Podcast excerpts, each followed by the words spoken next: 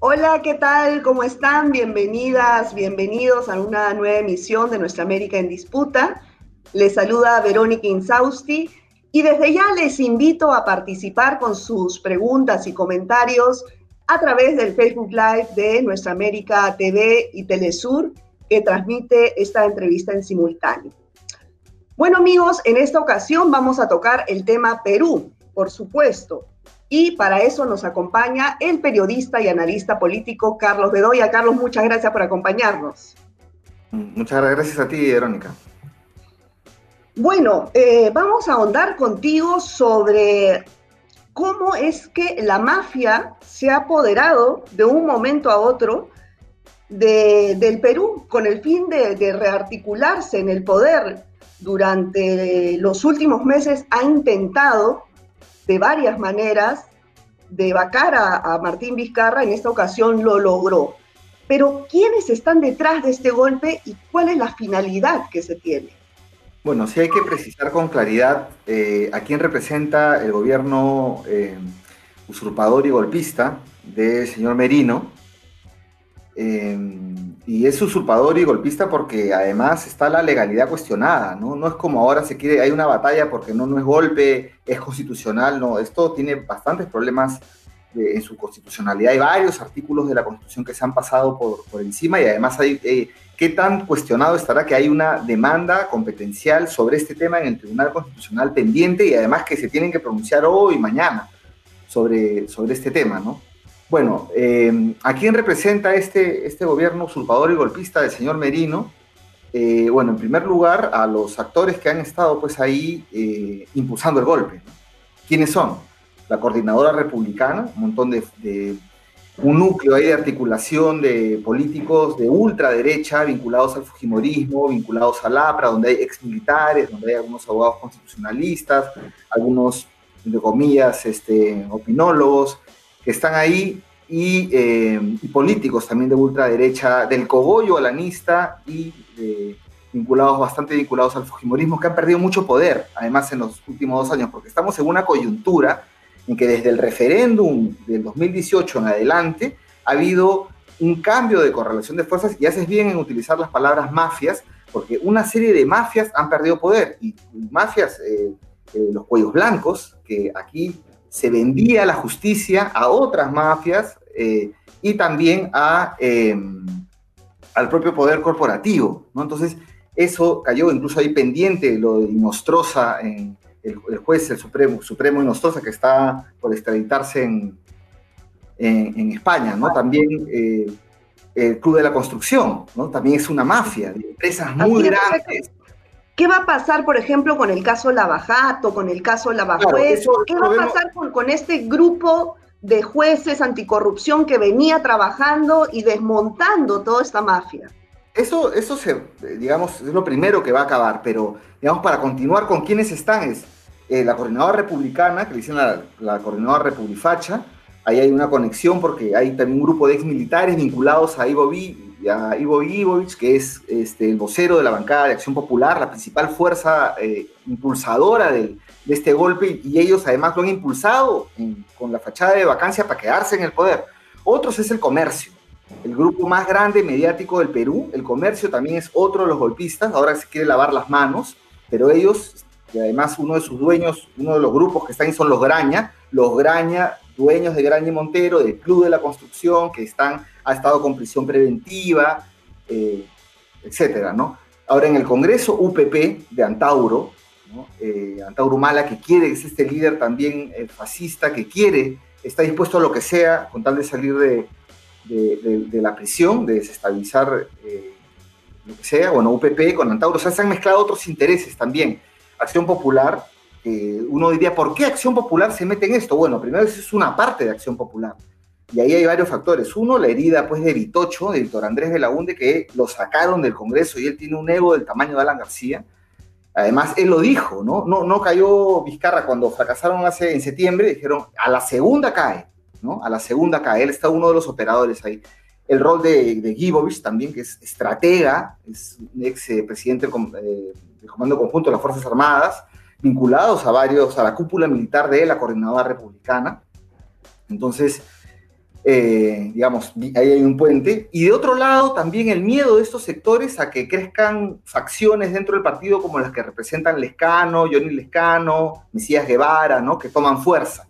Entonces, digamos, ahí está el rol de, Acción Popular. Además, Víctor Andrés García Belaúnde es hermano de Domingo García Belaúnde, que es uno de los jefes ahí de, la coordinadora republicana. De hecho, a la coordinadora republicana le están entregando el, Poder Ejecutivo a través de un mascarón que es ante los flores arados, ¿no? Entonces, lo más a la DBA le entregan, le están entregando el gobierno. Entonces, ahí están, representan a la DBA, em, bueno, y se plegaron, eh, ah, no, también está Podemos, de Luna, además de APP, eh, que se plegó, finalmente ha habido una repartija previa a eso, hay unos acuerdos que se van a, que se van a cumplir, pero se plegaron, eh, bueno, PP de Luna, el Partido Podemos Perú de Luna, que no tiene nada que ver con el Podemos de España, em, APP de Acuña, que están metidas en el negocio de las, de las universidades, y también Fuerza Popular, porque ya el fujimorismo que quedó, ¿no? Y reducido además por todo el tema del cierre de Congreso, porque ya era todos, todos los que han perdido en esta coyuntura contra Vizcarra. Y, tontos útiles, algunos como el FREPAP, eh, ¿no? Para ser buena gente, Frente Amplio, no todo el Frente Amplio, ¿no? Rescatando a Rocío Silva y a Mirta Vázquez, que realmente este, digamos, no se pusieron en, complicidad con el golpismo. Entonces, estos son los, los intereses que están ahí. ¿Cuál es el objetivo? El objetivo es, en lo jurídico, acabar con los juicios de la bajata. Entonces, ese es un objetivo fundamental y es parte de este golpe de Estado. Acabar con eh, Vela, acabar con Pérez, ¿no? Con los fiscales. Y acabar con todos los líos, porque ahí ha estado metido el Club de la Construcción a través de sus colaboradores eficaces, no todos los empresarios ahí acusándolo a Vizcarra, y en realidad el objetivo es acabar con eso. De otro lado, cambiar el escenario político, porque en este escenario, y ese es el dato más importante por el cual ya no han esperado elecciones, sino los diversos este, sectores metidos en este golpe dicen ya, porque están en un desprestigio con la población tal, a, partir del desenlace de la Bajato y la Bajuez, el Fujimorismo, Alan García terminó suicidándose, el Fujimorismo rompió con su base popular. Están, es más, la, ultraderecha ya ni la reconoce, están sacando candidaturas aparte.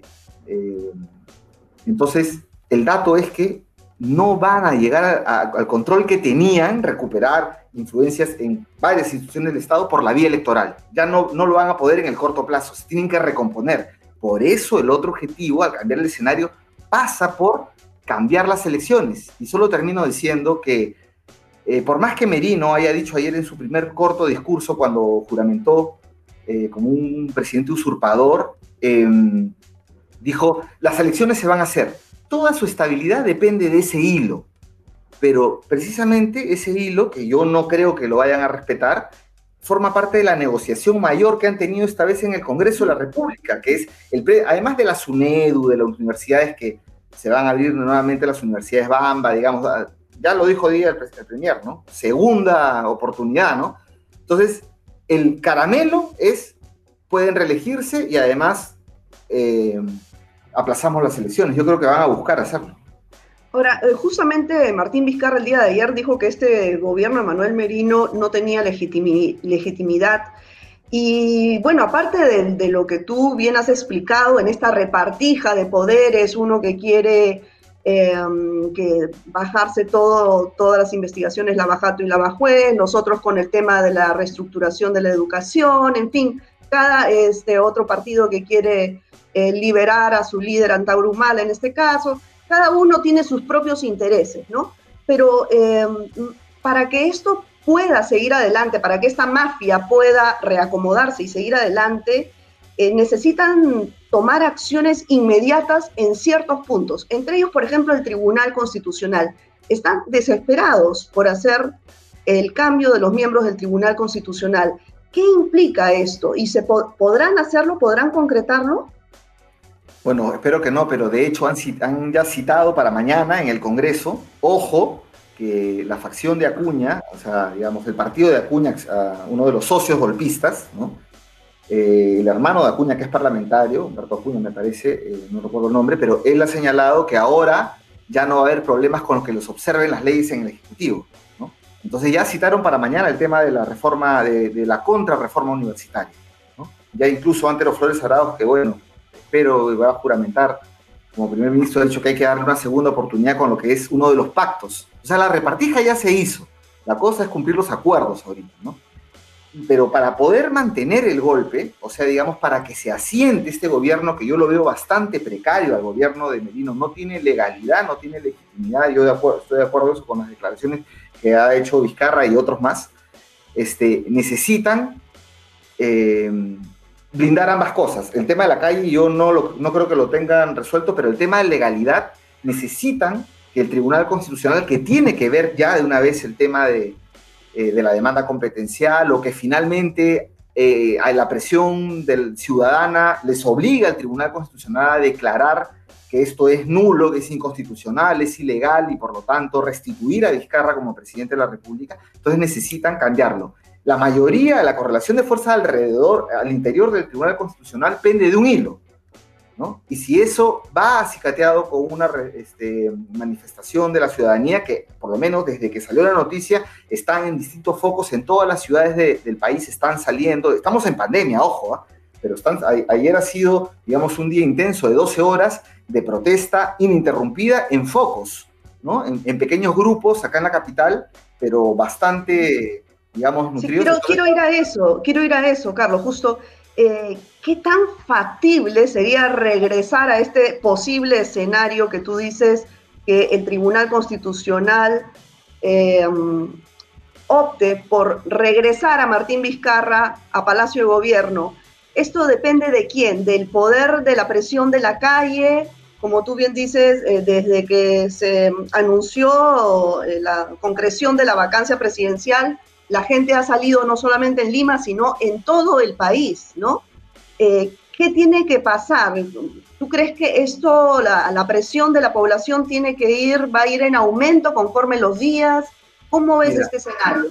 Eh, para poder evitar que se consolide el golpe en el Perú y que todos estos sectores que hemos descrito se asienten, porque se están aprestando a gobernar, y de hecho, uno el objetivo, y yo no creo en absoluto que no suspendan o prorroguen las elecciones, este, e, es clave que no haya una, o sea, para que no se asiente tiene que salir, eh, tiene que seguir la movilización ciudadana y presionar eso de tal manera en el Tribunal Constitucional que se pronuncie sobre esto.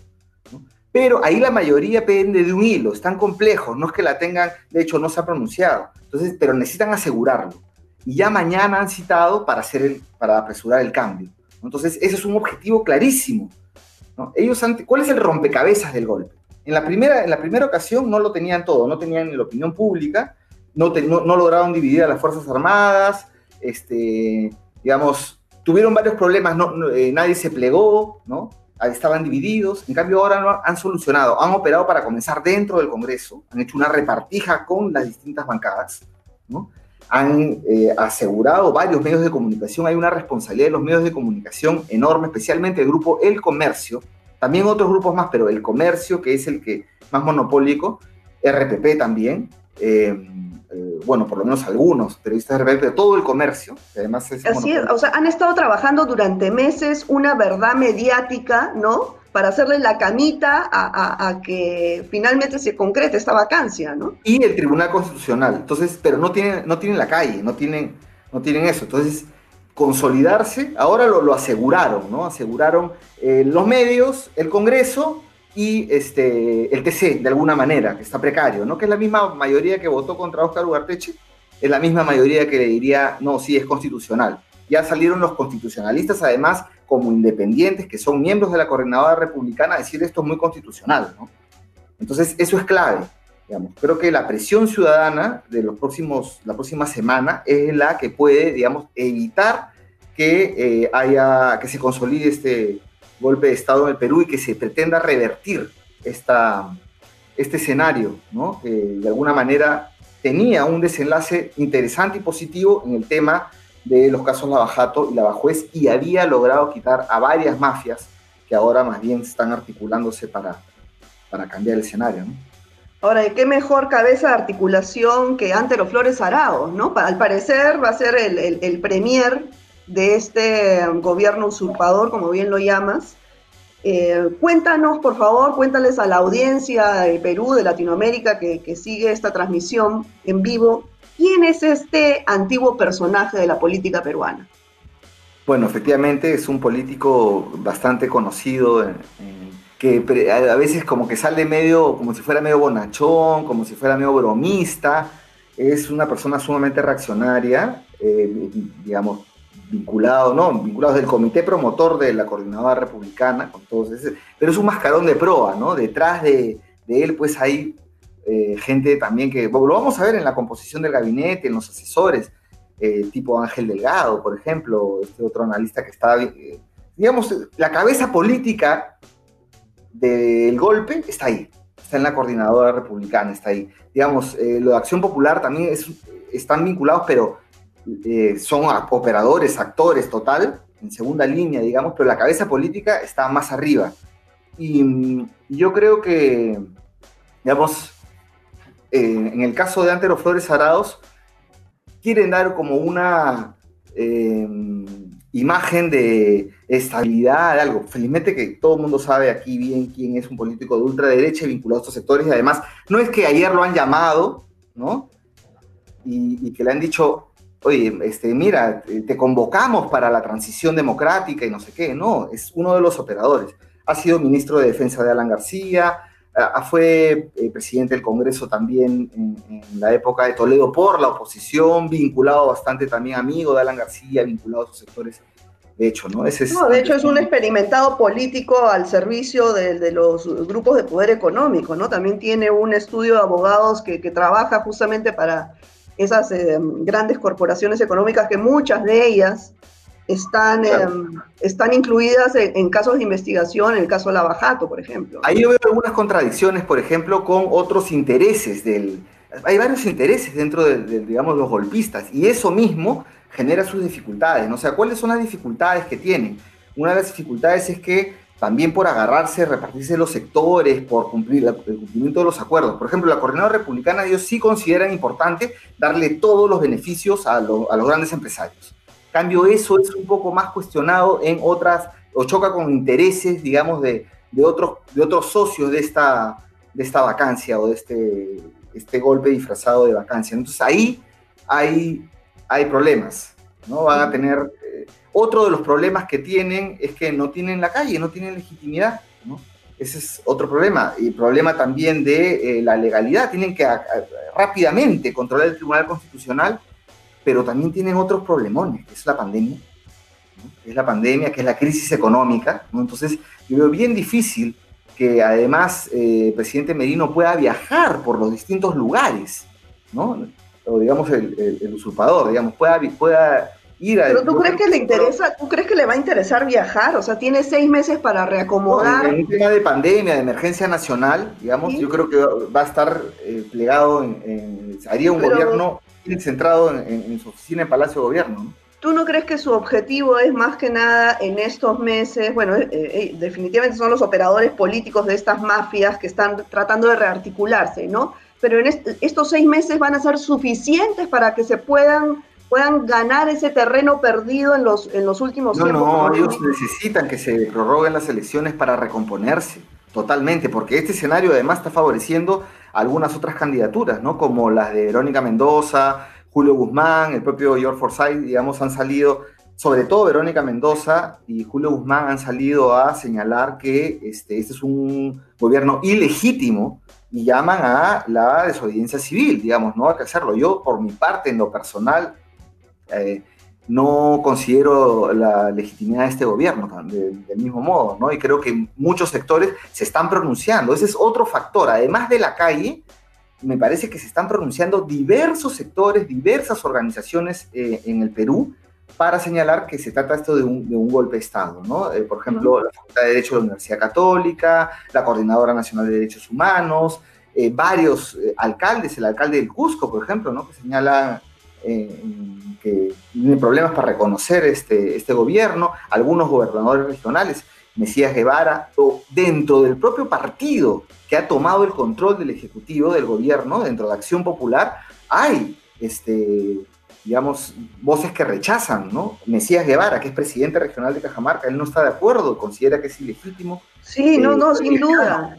Sin duda, y, pero ahora mi pregunta es cómo, por ejemplo, además de, la gran mayoría de la población, de los ciudadanos que están en contra de la decisión del Congreso, cómo si, por ejemplo, la Junta de los más de 1.800 eh, alcaldes locales se ha pronunciado ya en contra de, esta decisión, si la mayoría de, presidentes regionales también está en contra, si eh, em, importantes partidos políticos como los que mencionas eh, lo han denominado esto un golpe de Estado. Ningún presidente no, es, no es factible que estas, estas fuerzas políticas de diversas em, ideologías, en fin, en este momento tengan que hacer un pacto para defender la democracia? ¿No crees que es necesario, es urgente? Sí, totalmente. Además, un dato más, ningún presidente de la región ha reconocido a Merino. Sí, claro. Nadie ha saludado, todo el mundo está mirando de reojo porque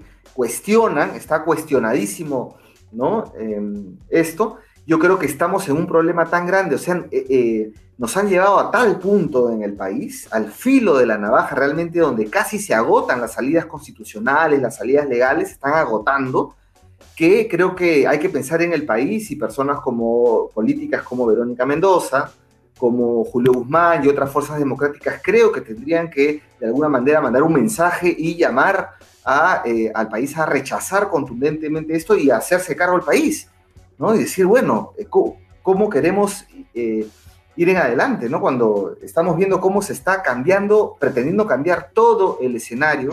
Es que si, si, si, se sientan, si, si tienen voluntad política y se sientan, eh, pese a sus diferencias, yo me imagino, o sea, tienen mucho más fuerza que, 103 congresistas representantes del minúsculo poder económico de siempre, de 105. hay distintas, distintas mafias y tontos útiles también hay, ¿no? distintos grupos, distintos intereses y tontos útiles también ha habido en eso pero han operado. De hecho, ha habido ahí una repartija que ahora vemos los por eso ahora vemos los acuerdos. Por eso mañana van a ver el tema de la contrarreforma universitaria, de frente, así, de frente. Ya está. ¿No? ¿Tú crees que sean tan caraduras de, aprobar, de, bajarse los acuerdos que tienen? Son los acuerdos que tienen. Lo van a intentar hacer de todas maneras y tienen que hacerlo rápido, ¿no? Me imagino que ahora estarán conformando ya el gabinete, que se lo han entregado pues a la DBA, ¿no? A la derecha bruta y achorada. Bueno, es un término que, digamos, así, aquí se conoce así la verdad que esto de verdad no nunca se sabe hasta dónde se puede caer más en, la política peruana, ¿no? Ya venimos acostumbrados de, las últimas tres, cuatro décadas a esta situación, pero cada vez es más, más crítica el, tema. ¿Cómo frenar esta situación, Carlos? Bueno, las salidas, las, salidas es, las salidas es una, como decíamos, que, digamos, em, el Tribunal Constitucional declara esto inconstitucional y restituye a Vizcarra digamos, ¿no? Y esto con la presión popular, con la presión social, la presión ciudadana. La otra salida es que eh, pueda haber eh, una moción de censura en el, en el gabinete, en el Congreso a, a, Merino, con lo cual deja de ser presidente del Congreso y por lo tanto deja de ser presidente de la República, y lleguen a un acuerdo para que lo más decente que hay en el Congreso pueda asumir la presidencia hasta las elecciones, ¿no? Y sacar, digamos, a... O sea, todos los sectores que han perdido y que se han visto golpeados por el desenlace de los casos Lavajato y Lavajuez, y son de la ultraderecha, el fujimorismo, de pronto van a gobernar, hoy, día ya están gobernando ya. O sea, hoy día agarran el gabinete y ya están ahí. No, no es que el Perú está en este momento tomado por las mafias. Y, la, otra salida es que consoliden el golpe, ¿no? que yo la veo difícil, yo la veo bien difícil, porque eso significa, este, por, de un lado, ganar una serie de frentes que ahorita están bastante débiles, pero bueno, lo, eh, en eso andan, ¿no? En eso andan. pero, pero, con, una, con una población, como hemos visto, son, son piquetes de, gente joven, frustrada, molesta por esta situación, que, que, está en las calles, pero necesitan instituciones, partidos, gente, alguien que los articule. Por eso insisto en qué tan urgente tendría que ser que estos partidos políticos que no tienen bancada en el Congreso, que se han pronunciado en contra, junto a los presidentes regionales, junto a los miles de alcaldes, se sienten a, ver un cronograma de cómo rescatar la a democracia. ¿no? A organizar la desobediencia civil. O sea, yo creo que se tiene que organizar la desobediencia civil la, la, consigna es derrotar eh, en las urnas, en las calles y en las urnas a, este, a esta usurpación, este gobierno surgido de, un golpe y organizar esa desobediencia civil. Entonces yo creo que sí es un momento de responsabilidad para líderes políticos que ya han señalado que esto es ilegítimo, como Verónica Mendoza, Julio Guzmán y otros más, que, puedan de alguna manera ayudar a organizar esta desobediencia civil, porque realmente es un, un, este, un asalto al poder de quienes más bien habían sido sacados de él por haber usufructuado, haber estado metidos en casos de corrupción, a veces eh, contrabandeado la justicia. todo eso lo hemos escuchado por los audios que han salido, los, los audios de la vergüenza, que se llamaba como el Poder Judicial, la Corte Suprema, las Cortes Superiores, el Consejo de la Magistratura, era completamente tomado, estaba controlado por las mafias, ahí funcionaba la mafia de los cuellos blancos, y cómo vendían la justicia y había impunidad para todo lo ilegal que hay en el Perú, ¿no? para todo lo mafioso que hay en el Perú, ahí estaba la, la ilegalidad. Eso cambió, eso cambió. Claro, y justamente, por ejemplo, este, este grupo, este grupo de, fiscales y jueces anticorrupción que le devolvió un poquito la, esperanza al pueblo peruano respecto a que se puede hacer justicia, ¿no? Está, en este momento está en peligro. ¿Tú crees que desde, desde el Poder Judicial este grupo de, de jueces honestos, probos, puedan combatir ¿Tienen opciones o no tienen ninguna opción en esto? Mira, de hecho, todo esto que ha salido, o sea, el caso más armado que ha sido todos los días, de, todos los domingos, el comercio dándole, y ahora se quiere lavar las manos, ¿no? El diario del comercio, es información con la fiscalía. Entonces, en la fiscalía hay una especie de lío grande, bueno, lo dicen algunas personas, incluso de analistas de derecha liberal como Juan Carlos Tafur, señala que ha habido una guerra, esto es producto de una guerra civil en el Ministerio Público donde todos los sectores vinculados a Chaverry, que no me sorprendería que lo restituyan, más bien como fiscal supremo, porque es parte de eso, este, digamos, ha generado toda esta filtración al comercio, vinculado a los grañas, lógicamente, que tienen problemas ahí. Entonces, el caso de la foto no tiene cómo resistir porque el punto central es que se acaben todos los juicios anticorrupción, todo, o sea, que regrese la gran impunidad para un montón de grupos económicos, mafias organizadas, y también para un montón de parlamentarios que tienen, son 68 parlamentarios que tienen causas, eh, bueno, los promotores, eh, Burga, eh, tienen un montón de causas pendientes en la fiscalía, que esto se archive, ¿no? Entonces, en realidad, creo que esto tiene que llamarse la desobediencia civil y de alguna manera buscar una salida porque no es posible, ¿no? O sea, es muy complejo que de pronto todos los que han sido castigados eh, y que han estado vinculados a la mafialidad, a la corrupción en el Perú, de pronto regresan a, gobernar, ¿no? Entonces vamos a ver cosas, iniciativas como eh, el tema de haber eh, desandar todo lo andado en el Poder Judicial, en el Ministerio Público, cortar el presupuesto, lo dice también Cifuentes, Marcos Cifuentes, ¿no? Ahora que se discute el tema presupuestal cortarle todos los fondos a, la fiscalía para que sigan investigando. O sea, ya pueden hacer de todo, realmente, ¿no? Y ahí se ha juntado perro, pericote y gato, ¿no? Como también señala. Ahora, para, para evitar, para evitar que, que, se avance con esa situación, como tú bien dices, es eh, necesario la presión de la población, ¿no? se está dando, se está dando. en modo de desobediencia civil. Ahora, ¿cómo llegar, por ejemplo, a, pucha, qué envidia sana la de Chile, que, que gracias a sus manifestaciones eh, multitudinarias, pues hoy en día ya se, se ha aprobado una nueva constitución, o sea, ¿Cómo ves el camino hacia eso? Ya ni siquiera estamos hablando de una nueva constitución, sino de rescatar la poca democracia o institucionalidad que teníamos en el Perú. Claro, no, en Chile, se ha aprobado, en Chile, se ha aprobado, ir, a construir una nueva constitución, ¿no? Este, yo creo que acá por lo menos los políticos están ayudando a que eso suceda, ¿no? Porque con este tipo de medidas que son de rechazo total. Yo no sé si Vizcarra, porque Vizcarra es el que señaló, dijo, bueno, yo acepto y me voy a mi casa, ¿no? Al día siguiente sale a decir, esto es ilegal y legítimo, y me hagan decir, oye, pero si es ilegal y legítimo, ¿por qué no te quedaste ahí? ¿Por qué no agarraste y denunciaste penalmente a todo el golpismo y, es más, eh, denunciaste los 105 que votaron y resistías y pedías al Tribunal Constitucional una acción, una medida cautelar, ¿no? Este, em, entonces, creo yo que Vizcarra no era consciente que en realidad esto iba a generar tanto rechazo. Y acá yo no me, social y ciudadano, yo no, ya no quiero decir exactamente eh, solo las manifestaciones en la calle, sino en general ha habido cacerolazos, la gente está en todos lados, rechaza, las encuestas lo señalan, no hay un rechazo a que no, no se apoyaba, o sea, este grupo que ha dado el golpe, estos intereses, digamos, están dispuestos a todo, ¿no? Porque se han ido en contra de la gente, ¿no? Y ahora a, ver cómo se asientan, cómo se asientan, ¿no? Entonces, bueno, vamos a ver que estamos en una profunda crisis. Además, estamos con el tema de la pandemia. Estamos, con el tema de la bacteria, otra, una, la bacteria que ha venido que tenemos que vacunarnos todos. ¿no? Estamos con una crisis del empleo y económica feroz.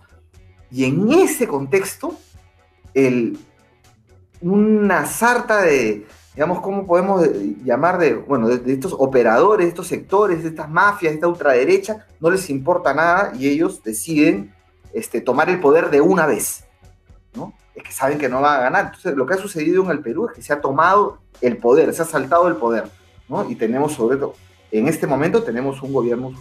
Eso es. Sí, sí, así es. Se ha, se ha saltado el poder y además por eh, en medio de esta crisis, como tú bien dices, es una crisis sin precedentes tanto en el ámbito económico, sanitario. Entonces, eh, esto es un reflejo de que a la clase política no le interesa nada, no le interesa nada más que sus intereses personales, ¿no? Bueno, Carlos, eh, lamentablemente se nos ha ido el tiempo, este tema tiene para más, eh, Carlos Bedoya, él es analista, político, periodista, es una de las personas que, ha seguido este tema, que ha investigado este tema durante los últimos meses, más conocedora de, este tema de la conspiración que se ha venido desarrollando hasta que finalmente hemos visto cómo se ha podido concretar con la salida de la tesis ahí en este artículo de la cabeza política del complot contra Vizcarra la tesis es que claro esto supera el ámbito legislativo ejecutivo no acá está un conjunto de actores y además articulados, porque esta ultraderecha está articulada, o sea, están operando, ¿no? digamos, y bueno, han logrado eh, avanzar hacia, hacia este golpe, ¿no? Que yo pensé que no lo iban, después de la primera vacancia no iba a resultar, pero finalmente, eh, como decir, eh, el virus mutó y, mató, ¿no? Vamos a ver si... Bueno, ojalá que nada, está, que nada esté dicho la tienen difícil, la tienen difícil, ¿eh? y, que, los, los, partidos políticos y organizaciones se articulen también para darle la pelea, ¿no? Junto a, la ciudadanía. Bueno, Carlos, muchísimas gracias por acompañarnos. Gracias y solamente quiero terminar diciendo que todas eh, las personas que nos escuchan en los distintos países eh, de América Latina eh, y también los, las autoridades, los gobiernos, los parlamentarios sepan que aquí se ha interrumpido ilegítima, ilegalmente e ilegítimamente eh, el orden constitucional con unos intereses complejos que no, no, no mafiosos, que no reconozcan a este gobierno y se pide la solidaridad también, en este caso, para el Perú, ¿no? para, para el pueblo del Perú, o para los pueblos del Perú. Ojalá, ojalá. Muchísimas gracias nuevamente, Carlos. Bueno amigos, esto ha sido todo por hoy. Nos vemos en una próxima emisión de Nuestra América en Disputa. Gracias por acompañarnos. Chao, cuídense.